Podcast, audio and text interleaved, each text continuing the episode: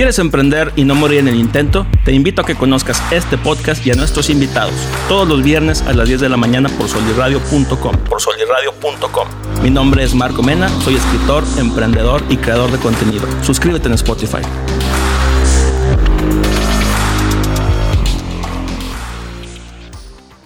¿Qué tal mi gente bonita? Bienvenido a tu podcast favorito. Yo soy tu anfitrión Marco Mena y te recuerdo que emprender no se trata solamente de poner un negocio o buscar dinero, sino hacer lo que te gusta y perseguir tu pasión. El día de hoy nos vamos a aventar un capítulo muy chingón. Estoy con un gran amigo mío, Alan Ramos de Jarza Sistemas. Alan, ¿cómo estás? Muy bien, muy bien, Marco. Buenas, buenos días. Excelente. Oye, me da mucho gusto verte, güey. Hace mucho que no teníamos la oportunidad de sentarnos a platicar. Eh, para la gente que nos está escuchando, nos está viendo, platícales un poquito de quién es Alan Ramos y de qué se trata Jarza Sistemas. Bueno, yo soy Alan Ramos, soy licenciado en Creación y Desarrollo de Empresas. Eh, es un relevante. Eh, yo lo que, bueno, mi emprendimiento fue Jarza Sistemas. Es una empresa consultora y desarrolladora de software. Nosotros implementamos sistemas ERP. Para los que no saben qué es un ERP, es un sistema para controlar los procesos de una empresa, todos de una manera centralizada. Tenemos ahí, desarrollamos, tenemos módulos de, para llevar el control de las compras, inventarios, contabilidad, facturación, este, prácticamente manejar sitio web, tu página de línea, tu tienda, etcétera, etcétera. Tienes, puedes manejar toda tu empresa centralizada en un solo sistema y es prácticamente nosotros. Lo que hacen ustedes, oye, pero ustedes están asociados o cómo funciona la parte esta de Odo. Sí, bueno, nosotros somos Gold Partner de Odo. Este, Odoo es una empresa belga. Este, ellos crearon un software eh, que es Odoo, que es un... Odoo, se pronuncia Odoo. Odoo, Odoo, eh, realmente... Odoo. como es francés. Ah, ok. Ellos le dicen Odoo, pero aquí pues se pronuncia, es O-D-O-O. O-D-O-O. Odo. Odo. Aquí en México es Odoo para los franceses. bueno, los belgas. De aquí va a salir un clip. Odoo. Así es. Muy bien. Eh, estaba, estaba viendo que tienen un chingo de aplicaciones en, en Odoo, Odo, este, que les sirven para, pues, para muchísimas necesidades que a lo mejor los empresarios y emprendedores tienen. Te quería preguntar precisamente, ¿cuál es alguno de los principales problemas a los que tú crees que se enfrentan los empresarios que te van y te buscan en cuestión de lo que sea? O sea, a lo mejor necesitan sistemas de contabilidad o necesitan este sistema, ¿cómo se llama este donde anotas las citas? El R... CRM. Eh, CRM, eh, o necesitan a lo mejor el landing page para su página, etcétera. ¿Tú cómo ves esa parte y cómo Odo y Harsa los ayudan? Sí, bueno, eh, la verdad las necesidades son muy diversas. La mayoría pues son llevar control o centralizar la información para la toma de decisiones. Muchas veces es el sistema pues en sí solo pues te ayuda a llevar el control de tus operaciones, que no se te pase ninguna factura, cobrar, que no se te pase y pues llevar también tu contabilidad en qué estás gastando, qué estás gastando más y también detectar, por ejemplo, si, si estás haciendo un mal uso, hay, hay una, un desvío de recursos a la empresa o... Mm, está interesante. Ayudan a, detectar todo eso. Igual, por tu, tu landing page, pues te ayuda a darte promoción, conocimiento. Digo, hay muchas herramientas en el mercado. La ventaja que ofrece Odoo con, la plataforma que estamos manejando, pues es, es centralizar todo en una sola plataforma que en realidad es muy fácil de usar, usar y intuitiva y lo, pues, lo más interesante es software libre, que es un término. Es, libre, ¿verdad? Eso está, está padrísimo. Este, me voy a desviar un poquito del tema, ahorita lo vamos a retomar. Eh, me gusta mucho en los podcasts no nada más hablar de la parte del negocio, sino hablar también un poquito de lo que piensa la otra persona de distintas situaciones que tienen que ver tanto con el mundo empresarial de emprendedores como con la vida cotidiana. Este, te quería, hay un tema que me llama mucho la atención que es el de la inflación académica. No sé si has escuchado ese término. Inflación académica. Inflación académica, pero te vas a poder imaginar de qué se trata. Simplemente es este, que antes tú podías conseguir un muy buen trabajo estudiando la licenciatura. Y ahora para conseguir el mismo trabajo que antes podías conseguir con una licenciatura, ahora necesitas una maestría. Y ahora para conseguir el trabajo que antes conseguías una maestría, ahora necesitas un doctorado. ¿Sí me explico? Entonces la inflación se ha aplicado también a, la educación. Este es un término, no sé si es de ese güey, pero a él se lo escuché, Sir Ken Robinson, que era, es un escritor, o fue un escritor y conferencista muy grande hace ya eh, muchos años. Él hablaba de, la creatividad y la educación y cómo muchas veces estas se, enfrentan. Pero tú qué opinas de esta inflación académica que me imagino que sí has tenido la oportunidad de apreciar, a lo mejor con compañeros tuyos y conocidos? Eh, y, y, cómo esto genera que a lo mejor la gente, en lugar de buscar ya trabajos tradicionales en empresas, empiecen a emprender. Híjole, bueno, yo creo que la inflación académica afecta pues las grandes compañías, yo creo que más, son las que se ponen más requisitos. Al final sí es un problema, el, un, capital humano es de las partes más complicadas de, a la hora de hacer un emprendimiento, de reclutar, de contratar. Este, pero siento que también la tendencia para mí es, bueno, tal vez yo, yo estoy en un ambiente más startup, me gusta más el estar en, en estos ambientes eh, más, eh, me enfoco más en las competencias que en el título. Exacto. Sí, entonces, este, la inflación académica sé que es realidad, o sea, en las empresas muy grandes en, eh, existe, pero pues en empresas innovadoras a veces ni... Bueno, es que yo estoy en el giro de la... De la, me gusta estar en la innovación. Ajá y pues más bien basado en competencias. Yo mi carrera no tiene absolutamente nada que ver con lo que hago. sí, eh, eh, eh, es que eso también se me hace muy interesante, la dinámica de la educación formal contra la educación informal, entre comillas, donde a lo mejor, por informal me refiero a que no te van a dar un título una licenciatura, una ingeniería, etcétera, pero vas a adquirir las competencias y los conocimientos necesarios para desempeñarte en un área en, en específico. Y tú a lo mejor lo ves mucho precisamente en esta parte de la innovación, de las startups, de empresas nuevas, pero, ¿qué pasa? Eh, o más bien, ¿tú cómo ves la parte de las empresas que son a lo mejor más grandes, sí, pero también porque tienen más años de, bagaje y de existir, donde sí te piden a huevo que tengas o una licenciatura o la maestría o el doctorado, que estés súper, mega, ultra preparado y entras y de todas maneras no ganas tanto como antes? Sí, pues que es una realidad, este... Pues, ¿qué, qué opino? Pues, eh, híjole, es un tema... pues ¿puedes repetirla? Sí, o sea, ¿tú, ¿tú cómo ves la parte esta de que a lo mejor hay empresas eh, viejitas que todavía se centran demasiado en tener un título, güey? Pero ahorita, pues ya nosotros, a lo mejor nuestra generación, no le da tanta importancia a que estés titulado o tengas una maestría, un doctorado o pues un posgrado. Pero sí nos interesa más que tengas las habilidades necesarias para desempeñarte en tu trabajo. Pues que las empresas, pues yo les, pues tienen un tiempo de vida definido, también ya o innovas o mueres, es innovar o morir. Yo creo que, este, sí es muy importante el título. Muchos ya en altos niveles directivos también hay que pensar en eso. Yo, yo tal vez me enfoco un poquito en la parte tecnológica que es, pero al final en un alto nivel directivo sí tienes que tener la experiencia. Sí es de cierta manera importante, pero más que el título a mí me parece más importante que se enfoquen en experiencias. Yo he leído por ahí eh, no sé si es cierto, que noticias que, por ejemplo, Elon Musk dice, yo contrato en base a, en base más a experiencia que en, base a títulos, no importa tanto, hay empresas relativamente grandes, bueno, enormes, cuales relativamente Google, he, entendido que también se basan más en, en cuanto a la experiencia de la persona que tanto ha hecho. Y pues bueno, también depende mucho del giro. Hay empresas que son muy este, estructuradas, que tienen un negocio, un mercado así, y pues en esas les sirve.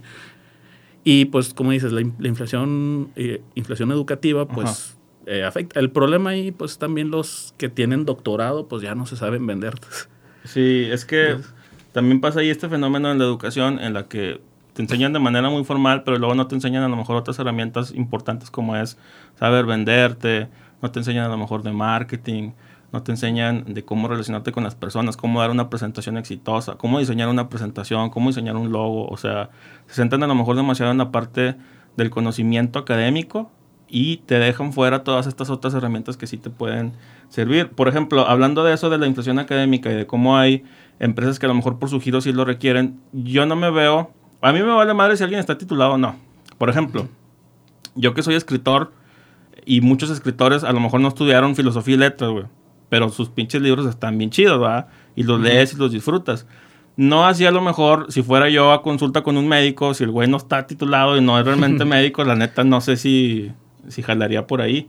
Este, tengo otra duda que se me hace muy, muy interesante en la vida de, de todo emprendedor y de todo empresario, a lo mejor más como empresario. Pero, güey, ¿cómo le hace uno para lidiar con el estrés? El estrés, el estrés de la vida diaria, el estrés de una empresa, el estrés de, ser autoempleado y trabajar por tu propio proyecto como emprendedor. O sea, ¿tú cómo, le has hecho en estos años que tienes ya dirigiendo pues una empresa y, lidiándote con esta parte de los startups y de los, de los innovadores y de los emprendedores? ¿Cómo ves tú eh, la parte de lidiar con el estrés? Híjole, mucha parte de lidiar con el estrés es, como dices, que es preparación personal. Hay que saber no siempre te va a decir las cosas bien. De hecho, es más probable que te salgan mal a que te salgan bien. Pues mm, yo en lo personal busco equilibrar. Este, hay veces que toca meterse de lleno y no ves a tu familia, no ves a tu novia, no ves a tus amigos en dos, tres meses, pero también eh, pues equilibrar la, la, balanza, ¿no? No todo puede ser trabajo. De repente sí hay que hacer una escapadita, unas cheves, una, un viajecito. Este, porque pues al final somos humanos, no eh, vivimos, no trabajamos para vivir, no vivimos para trabajar. Exacto. Que eso se me hace que es algo que también se pierde mucho, ¿no? O sea, me parece que últimamente la gente se, se da su identidad con base en lo que se dedican o en su trabajo y muchas veces por eso se terminan perdiendo. Eso genera ansiedad, genera depresión, genera estrés, genera preocupación, genera muchas cosas. ¿Tú crees que para tener éxito en la vida eh, a lo que sea que te quieras dedicar a huevo o forzosamente necesitas sacrificar otras cosas, es decir, sacrificar o tiempo personal, o tiempo con la familia, o tiempo con la pareja, o tiempo con los amigos, para poder sacar los proyectos adelante. Pues mira, más que nada yo creo que es una cuestión de constancia. Ah, yo tengo en mi familia una frase que dice no hay triunfo sin sacrificio, ni sacrificio sin mm. triunfo. Sí hay que sacrificar ciertamente, pero también buscar el equilibrio. O sea, no, no solamente, ah, me voy a enfocar eh, mucho parte del éxito, bueno, gracias a Dios que hemos tenido nosotros aquí, es la constancia. Pero que tenga, ser constancia no dice, no, no es equivalente para mí a estar esclavizado. De repente hay semanas que, híjole, si vivo estresado, vivo trabajando, llego a mi casa nada más a dormir. Pero después ya, y es nada más la constancia para liberar, estructurar. Y pues también muy, para mí mucho importante, muy, mucho de lo que me ayuda a bajar el estrés, pues es el delegar. También necesitas empezar a soltar. ¿Qué opinas de, Carlos Muñoz, güey? No lo... ¿No lo conoces? Él es el barbón. Ah, sí, sí, lo conozco, pero pues realmente no lo he visto mucho. he visto pláticas de él relacionadas a sistemas, al ERP y están muy padres, pero no en, en general no me no me he visto su contenido así, no lo sigo. Está muy padre, bueno, está muy dividida la opinión, la neta. A mí me gusta mucho eh, lo que dice, pero también hay mucha gente que le tira muchas piedras porque de repente se ve como que muy de coach, muy coaching. Este, A mí me gusta, pero el vato te dice que muchas veces para poder empezar a crecer en tu empresa o dejarte de estresar tanto, es necesario, o sea, es una obligación delegar encontrar talento humano, encontrar personas que te puedan apoyar y no estar tú todo el tiempo ahí porque pues te va a comer la vida y te va a comer el alma, güey. Definitivamente, a mí ese es... Eh, gracias a Dios tengo, vengo de una familia de empresarios, entonces yo tengo eso desde, eh, desde chiquito. Siempre me, mi abuelo decía sistemas no personas. No se refiere a sistemas de información. Eh, sino a procesos. a procesos, estructurar y sistematizar este, eh, obviamente el talento humano es importantísimo, pero bueno, pues un sistema te ayuda a definir, ah, sabes que necesito un perfil de tal, tal, tal, tal, tal. Y, y pues delegar, es la, realmente no, no, este, uno tiene capacidades limitadas, tienes dos manos, tienes dos ojos, tienes 24 horas al día, que quieres que tienes 8 horas al día para trabajar nada más, o a veces hasta menos. Sí, e, esa parte es muy, muy complicada. ¿Cómo le haces tú? Con la administración del tiempo, ¿qué consejos le podemos dar a la gente que nos está viendo? Que a lo mejor anda batallando porque o le está dedicando demasiado tiempo al jale o no le está dedicando el suficiente tiempo para sacar los proyectos adelante. Híjole, la administración del tiempo es algo muy... Yo no, no, puedo decir que soy el mejor ejemplo en su momento. me tardé ya, gracias a Dios, pues ya ahorita ya, ya tengo un poquito más de tiempo. En su momento vivía encerrado programando y encerrado este, sacando los proyectos.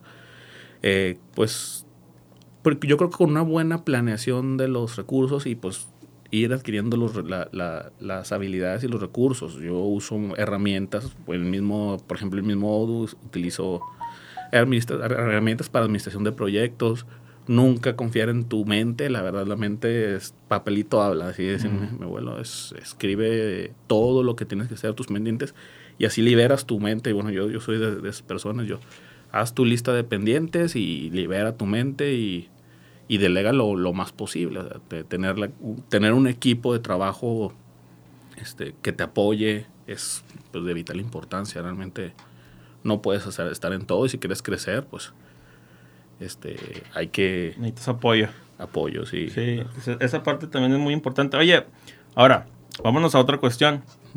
quiero saber cuál es tu opinión. A lo mejor va a haber gente que nos está viendo y nos dice, Marco, Alan, oye, güey, este, la neta no tengo ni idea de qué hacer. ¿Cómo le hago para hacer billetes, güey?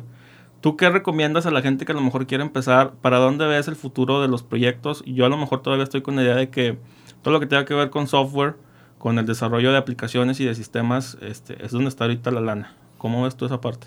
Sí, sí hay mucha lana en ese mercado. Realmente, pues la automatización de la... De la, ya tuve la oportunidad de estar en eventos en, en, el G20 en Japón y pues lo que viene ahí es la inteligencia artificial.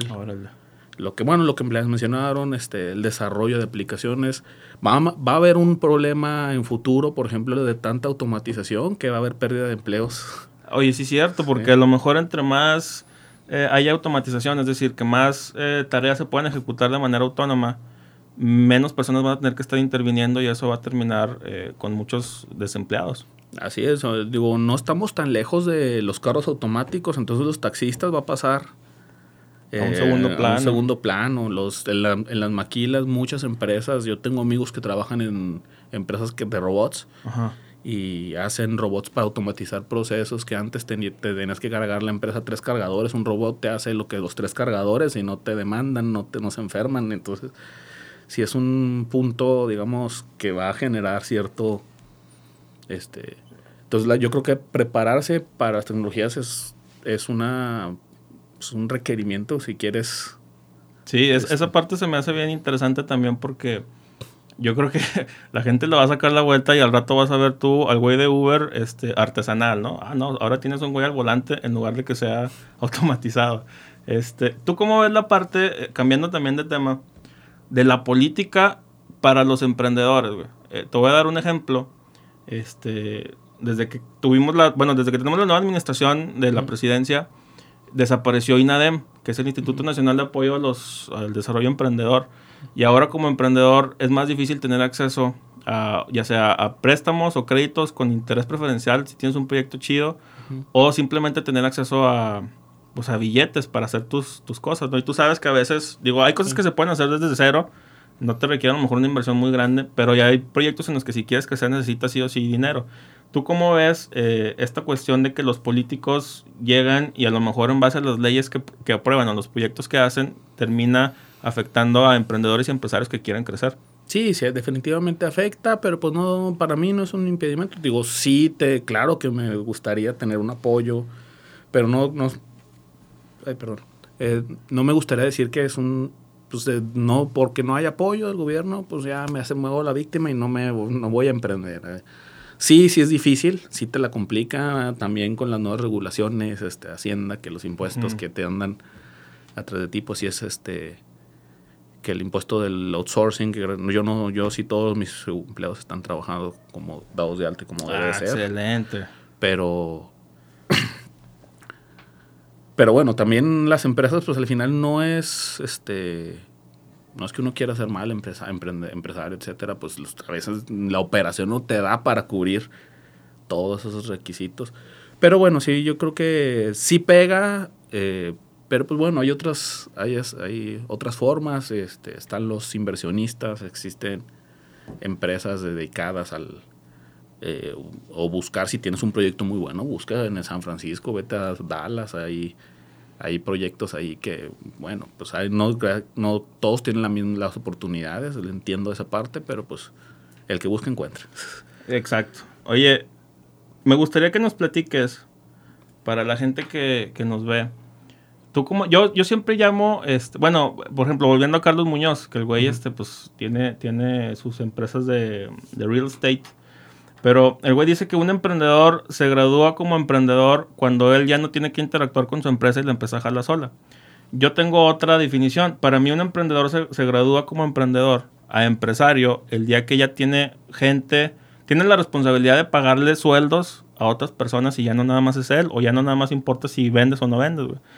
Me gustaría que nos platiques tú cómo, cómo ha sido tu experiencia como empresario de formar un equipo, güey, y tener la responsabilidad de tener que sacar adelante el jale para que estos güeyes pues, puedan tener eh, trabajo.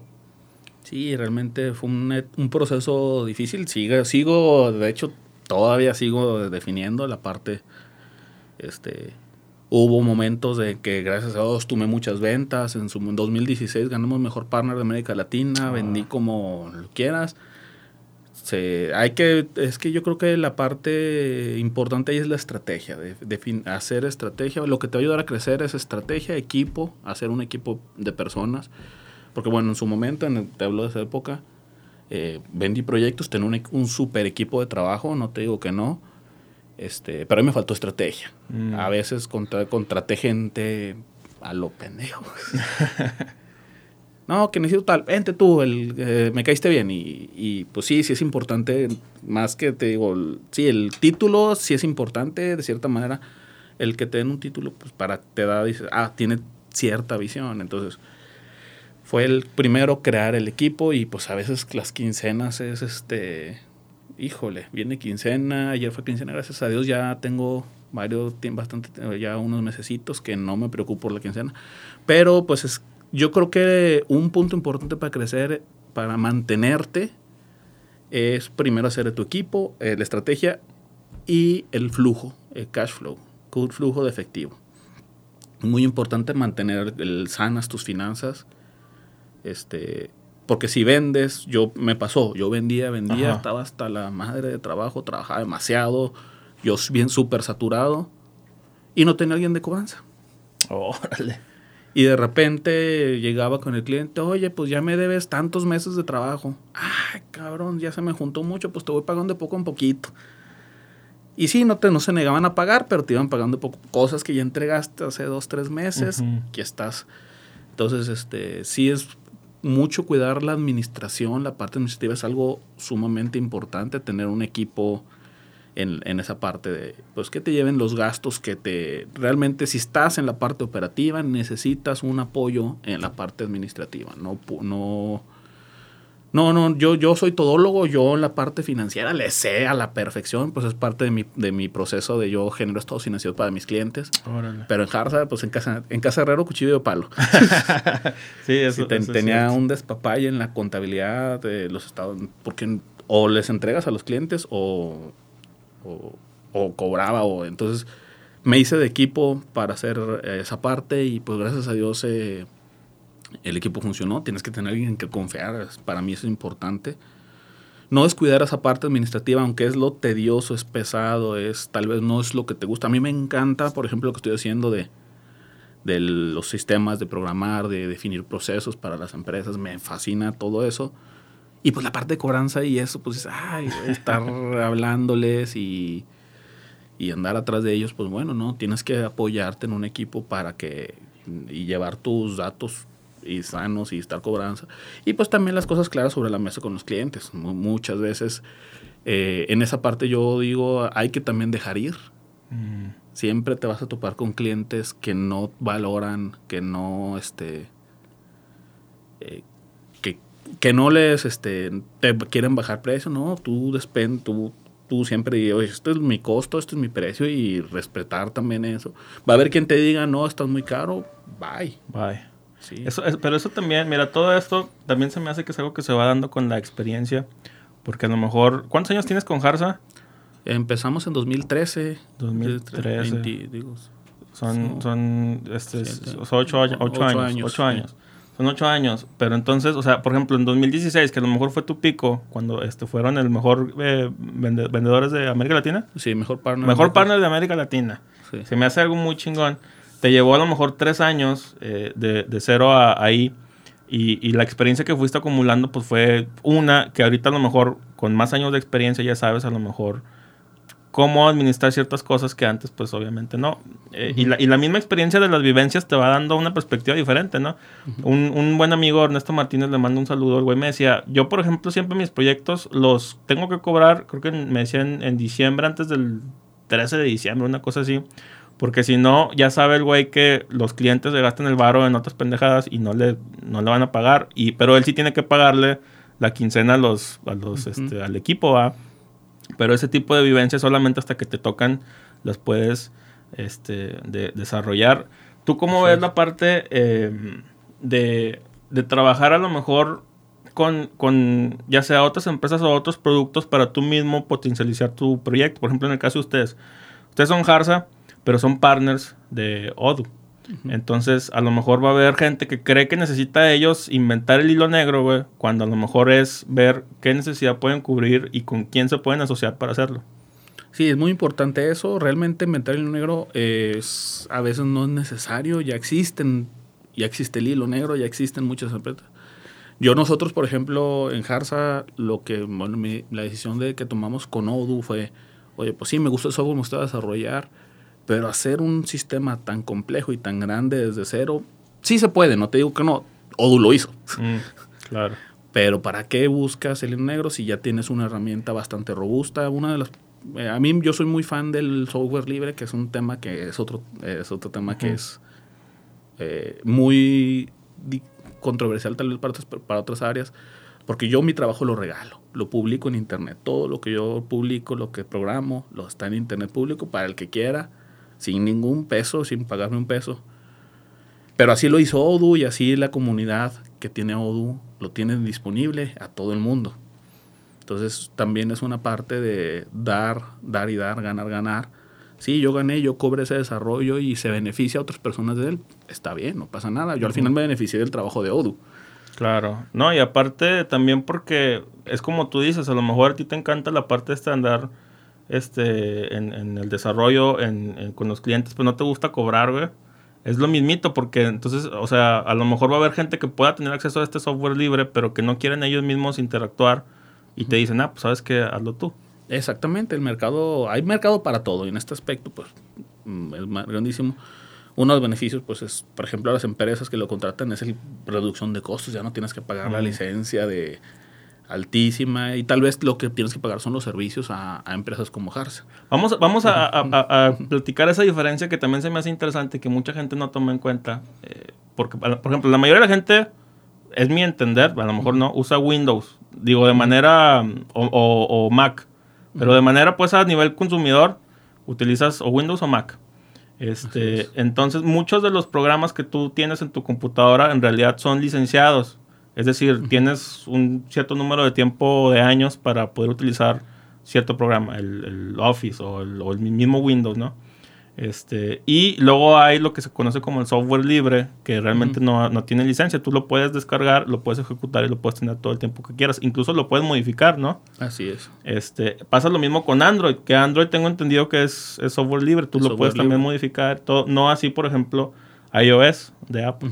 Este, ¿tú, qué beneficios ves en el software libre? ¿Y, qué a lo mejor eh, le podemos recomendar a la gente que nos ve que se quiere iniciar en algún proyecto y que pueda mirar pues a ese panorama? Sí, el software libre pues tiene muchos beneficios realmente, este, te apoyas porque el, en sí tiene sus pros y sus contras. Los pros, pues que la comunidad se enriquece, no te queda todo de, nada más de un lado, este, que nada más paga licencias y el software muchas veces en muchas empresas que tienen software privativo, pues se dedican más a vender que a desarrollar y que mejorar. El, software le te permite crecer y mejorar, que es lo que ha hecho mucho este, crecer el, el software. Inclusive Microsoft, que Windows en su momento era uno de los mayores enemigos del software libre, ahorita es de los mayores aportadores de software libre en el mundo. Wow. Sí, compró una plataforma que se llama GitHub, donde publicas el software libre. Ah, sí, lo conozco. Este, lo, lo, compró Microsoft y Microsoft es de las empresas que más aporta el software libre ahora. Eh, tiene dos años que con esa, esa tendencia. ¿Qué, ¿Qué, vieron de beneficios? Pues reducción de costos, no tienes que pagar nuestras licencias. También tienen sus contras. si te vas al puro libre, pues el soporte realmente como Limitado. Está público, pues está... No, no es limitado. En realidad hay empresas que se dedican a darle el soporte. Hars es una de ellas. Pero pues tienes que al final, si quieres, libre no quiere decir que sea gratis. Ándale. Es lo que también hay que darle a, entender a la gente que muchas veces tal vez este, lo, lo malinterpreta. No es gratis. Vas a tener el software, lo vas a poder instalar pero o te va a costar a ti en tiempo, en tú desarrollarte, en tú en aprenderle, en hacerlo, o vas a, vas a tener que pagarle a una persona que te lo haga. Realmente no es este... Pero sí tiene muchos beneficios también, o sea, la reducción de costos en la infraestructura. Eh, ahorita pues realmente la tendencia es la nube, ya instalar programas en una computadora ya es este Simplemente los sistemas operativos ya vienen todos en la nube. Antes, en su tiempo mismo, hay, las tiendas, las mismas aplicaciones ya se están pasando a la nube. Muchas veces ya ni, ni aplicación de Android o iOS tienen muchas páginas, muchas plataformas. Sí, le llaman, tiene un nombre esas madres, ¿no? Es como, básicamente es como un explorador de Internet. Aplicación web. Una aplicación web, exactamente. Eh, ah, eh, hace poquito leí que Microsoft lanzó o va a lanzar el Windows 365, que básicamente es un sistema operativo Windows, pero en la nube. O sea, no tienes que tener, no sé cómo funciona en la neta, güey, pero sí leí la noticia de eso. O sea, que ya parece ser que todo está apuntando para allá, para la nube. Y desde, desde hace años, o sea, yo por ejemplo uso Dropbox para mis, mis documentos, o sea, todo está en la nube, eh, Google Drive, OneDrive de Microsoft, etcétera. Pero a lo mejor eso se ve mucho más funcional en países un poquito más desarrollados donde a lo mejor, digo, estoy diciéndote sin conocer, tú a lo mejor tú me vas a aclarar, pero simplemente la limitación a lo mejor de tener un buen internet, un muy buen internet para poder ejecutar todas estas aplicaciones sin que se te vaya ahí a haber algún problema, eh, a lo mejor nos va a limitar, nos va a impedir en países a lo mejor como México, que todavía estamos en crecimiento, cuando menos en cuestión de infraestructura de Internet, poder acceder a estas tecnologías de manera adecuada. Y definitivamente es un punto importante. Este, en los países desarrollados va a ser un boom.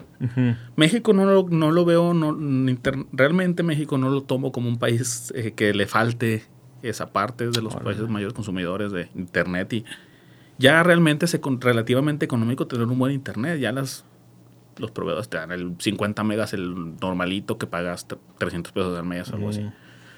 Este, sí va a haber países donde sí el desarrollo, eh, pues sí se, se, ve más limitado, no, no, no lo niego, pero pues este, ahí pues un tema complejo realmente. Porque... Sí, porque, porque, por ejemplo, ves Estados Unidos, que es de las cunas de la innovación, y esos güeyes tienen Google Fiber con un gigabyte de internet de subida y de bajada, güey, en un segundo. Este, y aquí a lo mejor no estamos muy limitados a que 50, que es rápido, o sea, la, verdad ya con eso puedes hacer prácticamente cualquier cosa, pero no sé cómo eso te afecte el, día que tú eh, dejes de tener a lo mejor las, las aplicaciones análogas, bueno, digitales, pues en tu computadora, a empezarlas a tener todas de plano en la nube. Sí, bueno, pues ahí más, el reto más que de la velocidad del Internet, que sí es un factor, es también la seguridad. Muchas veces los temas de seguridad, tu información está no sabes dónde está realmente. Tú sabes, por ejemplo, lo que tienes en Google Drive, en qué país está alojada tu información. Porque realmente existen los servidores. el disco sí existe físicamente en alguna parte del mundo. El servidor, para la gente que nos está viendo, básicamente es una computadora normal, como la que tú tienes en tu casa, pero que está destinada a todo este tipo de cosas. Exactamente. Sí, es al final el Google Drive, el Dropbox y todo, pues tienen una infraestructura, un centro de datos donde está alojado el, servidor. Yo, por ejemplo, mi plataforma, lo que yo uso, mis servidores están en Canadá. Órale. Yo ya rento los servidores en línea. Ya no, ya no tengo yo una ranja, un servidores aquí, una administración, ya la tendencia. Ay, no te preocupes. Este, la tendencia pues ya es este, pues la nube es, es, lo que viene realmente. El futuro. Para, para mí, en, en, cuanto a la tecnología de información, es el punto. Lo que viene. Oye, y en cuestión de seguridad, porque también se me hace, ahora que lo mencionas, peligroso el hecho de que tengamos tantas cosas en, en internet o en la nube. O sea, a lo mejor, y también a lo mejor en tu computador o en tu celular, pues te pueden hackear, pero ya que tengas toda la información alojada específicamente en otro lado este, es, es peligroso. A mí me, han llegado, cantidad y cantidad, y a, lo mejor la gente que nos ve también, cuando tú, utilizas Google Chrome, hacen como que una especie de análisis donde si tú em, guardaste contraseñas, te avisa cuando las contraseñas han sido vulneradas. Entonces, imagínate que de repente la gente tenga acceso a tu cuenta bancaria o que tenga acceso a tu cuenta de redes sociales o que publiquen cosas que no eres tú o que se hagan pasar por ti, pues es algo ciertamente preocupante. Sí, pues mira, realmente es algo importante que hay que considerar, pero no hay que dejar de vivir por ello. O sea, las tienes que seguir viviendo. Hay empresas que se, o sea, eh, los servidores pues tienen equipos dedicados a la seguridad y que están buscando siempre que no hay sistema 100% perfecto en el mundo, no hay sistema que inviolable, no, no existe. Eso no existe, siempre va a haber alguna vulnerabilidad este, tanto tecnológica como física. ¿Quién, ¿Quién, quita que se mete un grupo de asalto, saca el servidor y pues por más que tengas antivirus o programas, pues si te lo, se lo llevan, pues se lo llevaron. ¿Conoces a este Imir Torres? Imir. Tiene una empresa de ciberseguridad aquí. Ah, bueno, conozco uno de sus socios, creo. Este, y el vato, eh, lo platiqué con él y me, me, decía, o sea, me, da, me contaba historias de terror, güey, de, de clientes que ha tenido donde los han hackeado y han perdido años de información, años de cosas o facturación o datos sensibles porque no han tenido la prudencia de a lo mejor actualizar sus sistemas. A mí me da mucho miedo eso. Simplemente le llaman el ransomware, donde te, te, atacan, te roban tu información y te dicen una lana, güey, si no, no lo vas a volver Es un secuestro. Es un secuestro prácticamente. y la información realmente es pues es vital para poder este, vivir en el día a día, de lo que, de información de lo que sea. O sea, imagínate que un día alguien llega y te roba la información que tú tienes en tu, ya sea en tu celular o en tu, o en tu computadora. Yo, número uno, te vas a asustar. Y número dos, si tienes información muy valiosa, vas a ver, no mames, ¿cómo lo voy a hacer para sortear este? Imagínate, simplemente con que tengas nudes tuyas ahí, ya valiste madre, güey. está, está muy cabrón. Sí, pues ahí realmente, pues es, yo siento que es un poquito más de educación. Al final sí puedes prevenir este, muchos tipos de hacking. De, hay diferentes, es un abanico enorme de, posibilidades. El ransomware, pues sobre eso, pues realmente a veces no, no tienes tanto control sobre eso. Uno de los beneficios de estar en la nube, pues es que realmente tu información sí está alojada en un servidor externo pero ese externo está respaldado por una compañía que normalmente son empresas sí, gigantes. gigantescas que tienen departamentos enteros dedicados a seguridad. Entonces, sí es importante, sí los pueden vulnerar, inclusive con esa infraestructura, pero pues tampoco hay que, por, por ese miedo, no tener, no, no seguir, pues. Hay que darle. Hay que darle, exactamente. Muy bien. Oye, ya para terminar, eh, dos cosas. Me gustaría retomar otra vez el tema un poquito de, lo que tiene que ver con la ansiedad, güey, porque me parece que es algo que como seres humanos, como sociedad, no le damos tanta importancia. O sea, realmente la gente se tiende a centrar mucho en el bienestar físico, pero no en el bienestar mental. Y la ansiedad suele ser algo que nos este, daña, nos termina perjudicando a la mayoría de las personas, pero es algo de lo que no estamos acostumbrados a, hablar. Eh, yo últimamente he traído como que episodios donde me da ansiedad, güey, y, normalmente lo que yo hago es tratar de platicar con alguien o no quedarme encerrado en mi mundo porque es donde me, empiezo a ir para abajo. ¿Tú qué consejo le puedes dar a la gente para que lidie con ese pedo? Eh, y, a lo mejor que nos están viendo, que nos están escuchando y están pasando por alguna mala racha, güey, ¿qué les aconsejamos? Pues primero, a muchas veces no es ni tu culpa. Mm. Primero que sepan que no es tu culpa, porque me ha tocado casos que dicen, yo tengo todo y aún así estoy triste. No, no es tu culpa. Muchas veces es un desequilibrio hormonal, un desequilibrio de neurotransmisores. La verdad, no soy de médico, pero saber, ser consciente que no es tu culpa, eh, pues para mí hacer ejercicio es, este, también te, te yo me, me, gusta mucho pensar y, a veces te clavas tanto tus pensamientos, das, te ciclas, te ciclas, que te hundes más, mm. solito. Entonces, pues, pues yo lo que diría, pues en lo personal es, eh, pues primero no echarte las culpas porque muchas veces no, tú, no son cosas que ni siquiera están en tu control. Si, si ¿cómo decía una frase? Si, si el problema tiene, tiene solución, no te preocupes, tiene solución. Si no tiene solución, pues ¿para qué te preocupas? Exactamente. Entonces, sí, primero, eh, ejercicio, tal vez meditaciones y ir con un profesional. Realmente yo en su momento sufrí de de te lo mencioné antes de la del plática, y tuve que ir con un doctor, eh, doctor, tengo este rollo, y pues me dio mis pastillitas y este, yo sufría mucho, no dormía, dormía tres, cuatro horas y me levantaba con la ansiedad y tenía así el pecho, digamos. Y pues bueno, te, dicen cierto, pues al final es un profesor de salud, como tú dijiste, pues tú, estudiaron, se metieron su frega. Y pues para eso es, tampoco, este, como dices, la salud física es importante, pero la salud mental también es algo que debemos de, para mí, lo personal, sí, sí, es algo que debemos tenerle y no, no dejar para después ni te van a juzgar de loco y que te valga que te juzguen de loco. Pero porque, porque bueno, es que es eso, ¿por qué crees tú que se da esta parte de cultural de que no, no, no hablamos, güey, de lo que nos pasa, no hablamos de lo que sentimos? Y, y bueno, va a haber muchos sesgos, digo, número uno, pues somos hombres.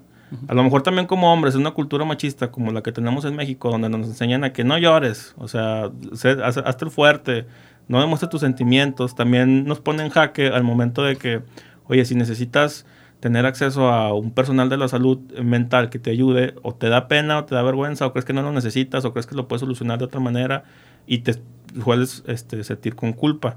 Este, ¿Qué le podemos decir a la gente eh, para que cambien un poquito esa, esa mentalidad? Sí, pues que realmente yo creo que sí, culturalmente te ves débil. Ándale. Yo creo que uno se ve débil, oye, es que yo soy, estoy bien fuerte, estoy, eh, yo hago, yo puedo, yo, sí, no, no puedes todo. Bueno, yo en realidad diría, pues al final somos humanos, todos tenemos, este, cosa más, valor, eh, algo que nos, puntos fuertes y puntos débiles. Claro. Sí, saber reconocer los débiles y ver la manera de fortalecerlos, digo, siempre, este, y muchas veces no vas a poder tú solo. Entonces, sí, si es cuestión mental, de salud, pues yo diría que sí es, pues quitarte esos paradigmas de verte débil, pues sí, te podrás ver débil, te podrá decir que te digan misa lo que, lo que quiera las otras personas, pues tú concéntrate en ti, lo que importa hacer es tú mismo. Claro. No, pues ahí lo tienen amigos. Oye, redes donde te pueden encontrar. Este, Harsa Sistemas en, en pues todos, se llaman Harsa Sistemas en... En red Facebook. Facebook, Instagram, Twitter.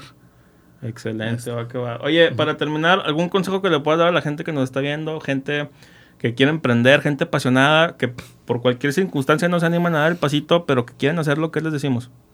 Pues eh, que se animen, que primero eh, busquen herramientas. no, fue fuera de broma, este, empiecen de la forma más organizada posible, porque muchas veces se te pierde el control, no crees, no, con, este, no puedes crecer por el mismo descontrol. Es, busquen herramientas, ERPs, es algo que no está muy arraigado en la cultura mexicana. La gente pues conoce el Excel mm. y conoce las herramientas marcas genéricas, que son sistemas este, este, genéricos para llevar la contabilidad, para llevarlas, este, que no piensen que eh, un ERP, primero que los investiguen qué es un ERP, eh, es parte, desde el día uno de la empresa, si empiezas con un ERP, te vas a facilitar la vida de una manera increíble porque esos sistemas están diseñados con las mejores prácticas de, las empresas. Y, no es caro, no es algo muy caro. O sea, sí, yo puedo venderte un proyecto, una mega empresa que te cueste cientos de miles de dólares. Este, sí, pero también una pequeña empresa pequeña, muchas veces eh, el sistema Odoo tiene sistema de suscripción mensual. Tú pagas 40 dólares al mes y ya tienes una plataforma para llevar todo el control de empresa. No le tengan miedo a, esas, a invertir en esa parte, porque es una... Eh, por algo las empresas gastan millones, las empresas grandes gastan millones en ese tipo de controles y pues que no, este, no le tengan miedo, al final este, no solamente existe otro, existe el software libre, muchas otras herramientas en el mundo, este, pero para mí yo, el haber, para mí es algo eh, porque yo estoy en el giro, es impensable cómo se maneja una empresa sin un ERP. Mm. Para mí es algo como, ¿cómo? Digo, sé que se maneja, hay la habilidad increíble de mucha gente, pero te quitan muchas, mucho del tiempo. Y por eso me gusta meterme en este, me metí en este giro. Yo realmente es parte de lo que... De lo que haces y lo que te apasiona. Me gusta y me apasiona pues apoyar a las empresas a crecer y a ayudarles a, administrarse y eso. Es un punto importante a la hora de emprender, busca qué herramientas, no solamente en ERP, o sea, redes, medios de comunicación, etcétera, pero sí busca una herramienta para llevar tus controles, porque en mi experiencia eso me ha ayudado, pues es lo que te hace crecer, lo que te hace mantenerte. Excelente, pues ahí lo tienen amigos, te agradezco muchísimo Alan por darte la vuelta aquí a platicar, padrísima la plática y me parece que diste consejos muy acertados que la gente le van a servir. No se olviden de seguir aquí a mi querido amigo Alan en Harsa Sistemas en todas las redes. Eh, recuerden apoyar, compartir, comentar y darle like a la página para seguir creciendo. Este, queremos impulsar la parte de YouTube, que es ahorita nuestro canal eh, con el área de oportunidad más grande. Nos ha ido muy bien, afortunadamente, en Facebook, en Spotify y en este, otras redes. Pero entonces, pues la idea es seguirle dando, ¿verdad? Les agradezco muchísimo. Nos vemos en otra emisión. Hasta la próxima. Muchas gracias. Vientos. La manera de comunicar evoluciona. Escuchas soliradio.com. Comunicación directa contigo. soliradio.com. Expresiones de última generación. Escuchas soliradio.com.